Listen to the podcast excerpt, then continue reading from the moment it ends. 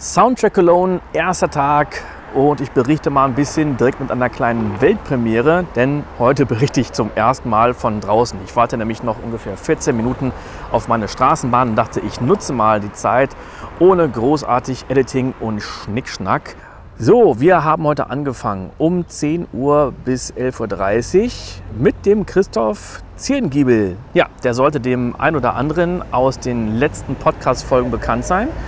Und er hat über seinen Film gesprochen, Mia and Me, The Hero of Zintopia, also seine Musik zu dem Film. Und er war nicht alleine, sondern hatte noch seinen Orchestrator, den Stefan Behrisch, dabei und den Music Supervisor, Andreas Kirnberger. Und das war wirklich toll, was sie zu berichten hatten, denn es wurde zum Beispiel auch gezeigt, was für Temp-Tracks unten drunter gelegt wurden vor der Komposition und so konnte man also wirklich wunderbar vergleichen, okay, was waren das für Temp-Tracks und wie klingt nachher die Musik, aber vor allen Dingen auch, mit welchem Konzept ist der Christoph da rangegangen. Und bei einer Szene war es schön, weil er gesagt hatte, ja, was macht man da? Möglichst weit weg vom Temp-Track. Das war ein Temp-Track, der Fluch der Karibik war, aber in einer leicht abgeänderten Fassung, die ein bisschen lustiger klang und da hat man natürlich die ganze Zeit eine Melodie und Akkorde.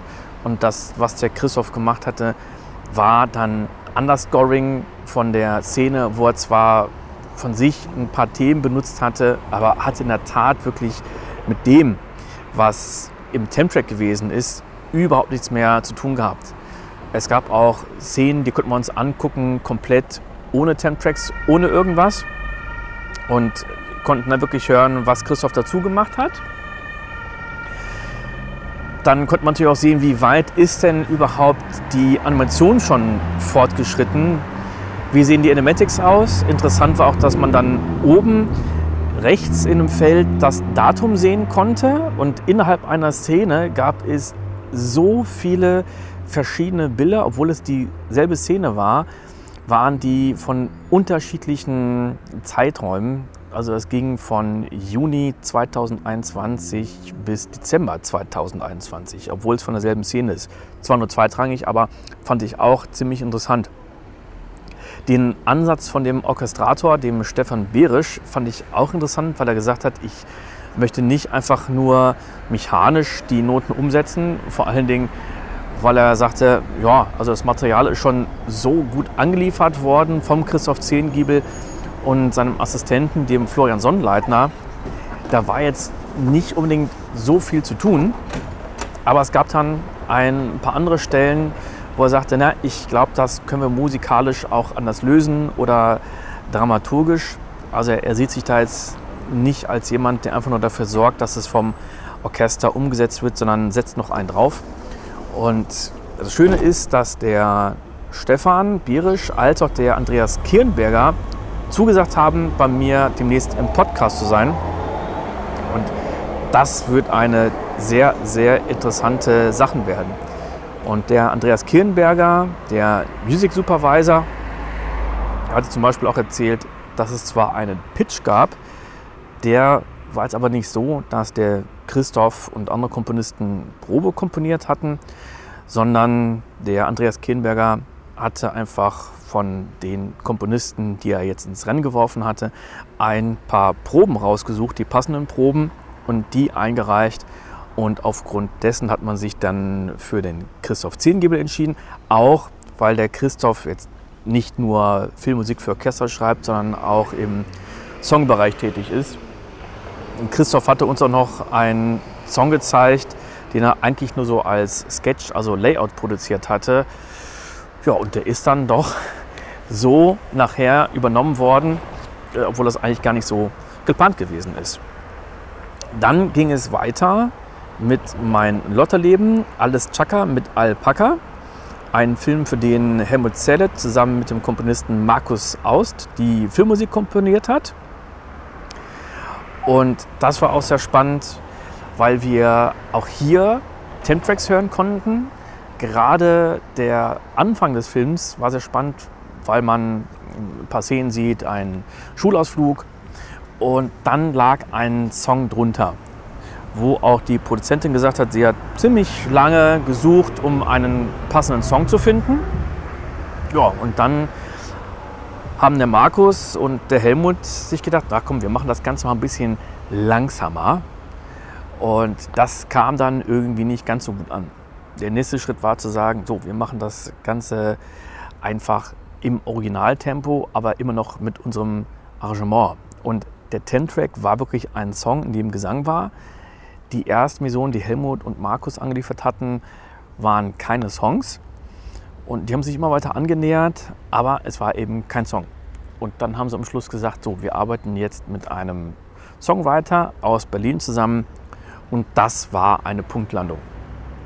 Und es gab auch noch viele andere interessante Cues, wo wir uns dann die Temp-Tracks angehört haben, jeweils auch immer mit Film und dann nochmal die Version von den beiden oder eben auch die Versionen. Das war wirklich interessant zu hören. Okay, wie nähern sich die beiden an? Was gab es da für Feedbacks? Was gab es für Wünsche?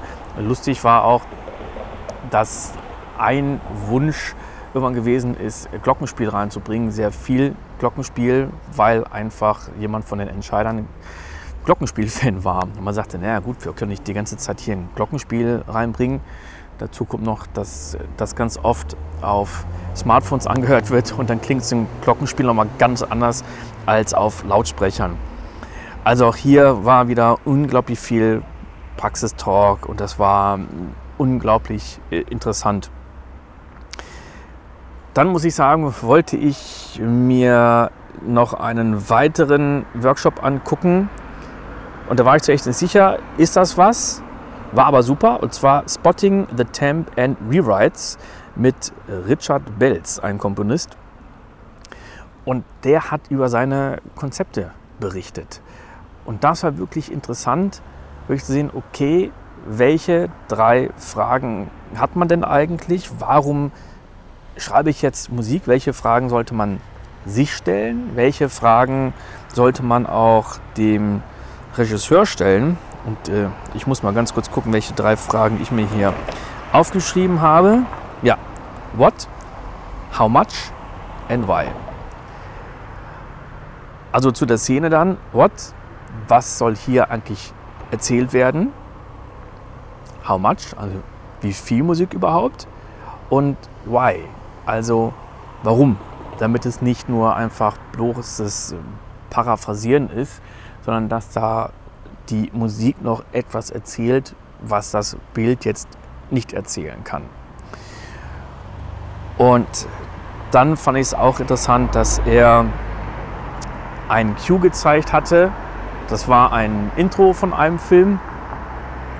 Und er hatte sich ein Tempo ausprobiert, also nicht, nicht errechnet, sondern geguckt, okay, welches Tempo fühle ich hier, welches Tempo passt ungefähr zu dieser Intro-Sequenz, hat dann unser, äh, nicht unser, hat dann sein Layout-Sketch gezeigt, da sind noch nicht mal irgendwelche Taktstriche oder sowas drin. Und er kann dann wirklich genau sagen, auf welcher Zählzeit welcher Timecode ist beziehungsweise umgekehrt, auf welchem Timecode welche Zählzeit ist. Und markiert sich das dann und sagt, hier, da ungefähr auf, sagen wir, Tag 3 Zählzeit 4, da ist ein Cut. Oder nicht, ja, könnte ein Cut sein oder Q oder Turning Point und markiert sich das einfach. Und das fand ich eine ziemlich gute Idee. Das konnte man dann nachher auch nochmal in der Musik hören. Und da Chapeau an ihn, denn er hat das alles wirklich super gut vorbereitet. Also das, das war wirklich beeindruckend, auch wieder zu sehen, okay, da steckt unglaublich viel Konzept und Know-how dahinter, auch Vorbereitung. Ich hoffe, dass das jetzt verständlich gewesen ist, aber wirklich zu wissen, wenn ich jetzt einen Viervierteltakt habe und ich, ich weiß genau, auf welche Zählzeit eine Betonung kommen soll, das, das hat wirklich schon Sinn gemacht und das Endergebnis nachher zu hören, das war beeindruckend. Und es klang nicht unbedingt so, dass man sagt, ja klar, hier, da auf der 3 und auf der 4 und das ist vorgezogen, sondern Musik und Bild haben einfach miteinander funktioniert. Und was ich auch noch interessant bei ihm fand, dass er über Tempowechsel gesprochen hat. Er hat nämlich gesagt, wenn man jetzt einen Tempowechsel hat und wir gehen von 100 BPM auf 80 BPM, dann ist im neuen Tempo sehr kritisch die Pause zwischen dem ersten und zweiten Schlag. Danach geht es alles wieder munter weiter, aber die Pause zwischen ersten und zweiten Schlag, die ist eigentlich nie gleich. Also auch bei Musikern, die mit einem Klick spielen. Und deswegen einfach der Tipp zu sagen, dass man mit einer halben Note anfängt, dass man hören kann und sich dann einfach eingruft auf das neue Tempo. Und so gab es von ihm wirklich viele, viele ja, tolle, tolle Tipps. Dann wollte ich mir noch mal den letzten Beitrag anhören, nämlich mit dem Thema How do I get work? Networking, Human Skills, Who's Who, Psychologie auf Dealing with the Crew. Ja, kam aber nicht dazu, weil ich mich an dem Best Service Stand sehr, sehr nett und lange mit dem Wolfgang unterhalten habe. Hier nochmal liebe Grüße an den Wolfgang. Und wir haben uns sehr lange über Produkte unterhalten, über die Sachen, die jetzt kommen werden, über die Sound Larry, die ich gerade mit dem Tobias Bühler am Erstellen bin. Und ja, dann kommt man doch auf das ein oder andere Thema und verquatscht sich dann. War aber wirklich toll. Und dann dachte ich, okay, wenn das ganze Ding durch ist um 18 Uhr, dann gehe ich äh, ins Studio und ackere noch ein bisschen weiter. Äh, auch das ist nicht passiert, weil man dann doch auf der Soundtrack Cologne echt noch tolle, interessante Leute trifft. Also es lohnt sich wirklich nicht einfach nur hinzugehen und zu sagen, ja, ich gucke mir jetzt den Stream an. Das ist dann, ich würde nicht mal sagen die halbe Miete, das ist dann noch, noch weitaus weniger. Also man kommt wirklich mit Leuten ins Gespräch, sieht Leute wieder ich habe zum Beispiel den David Christiansen gesehen, der ein unglaublich toller Orchestrator und Komponist ist. Dann den Patrick Schmitz, der moderiert, aber selber auch ähm, ja, interviewt wird, dat, ähm, Gast ist, so kann man sagen. Die Mavi Habemann, die ähm, Game-Komponistin, wir sind uns ein paar Mal über den Weg gelaufen, konnten noch nicht so viel quatschen. Ich hoffe, dass wir es morgen machen können. Dann lieben Gruß an die Therese, die ich erst heute kennengelernt habe. Aber wir haben schon festgestellt, dass wir viele gemeinsame Kollegen und äh, Freunde haben. Gruß an den Jens Heuler, ehemaliger äh, Studienkollege von mir. Dann äh, ganz nett noch mit dem Chris Hein geschnackt, der früher viele Brass Libraries gemacht hat und äh, jetzt viel in der Orchesterrichtung macht. Dann den Thomas Mikus, der morgen einen sehr langen Beitrag hält zu PR, also am, am Freitag. Also wenn du das jetzt hörst, dann wird schon der Freitag sein. Da muss ich mal kurz einsteigen, weil da meine Bahn kommt. Oh. Einmal vorbereiten. Und schon bin ich angekommen und gehe die letzten Meter zu meinem Fahrrad. Ja, den Komponisten Patrick Schmitz hatte ich heute noch getroffen. Und sicher habe ich noch die ein oder andere Person auch noch getroffen, die ich jetzt gerade vergessen habe zu erwähnen. Also ich habe da viele alte Bekannte getroffen. Man kann echt auch viele neue Bekanntschaften auf der Soundtrack Cologne schließen. Das ist immer wieder schön und immer wieder spannend. Und es ist wirklich viel später geworden als gedacht. Wie gesagt, ich wollte eigentlich um 18 Uhr die Soundtrack Cologne verlassen, entspannt ins Studio, dann noch ein bisschen arbeiten. Und ja, gearbeitet habe ich noch, ist jetzt aber viel später geworden als gedacht. Jetzt ist es gleich halb zwölf, also knapp Mitternacht.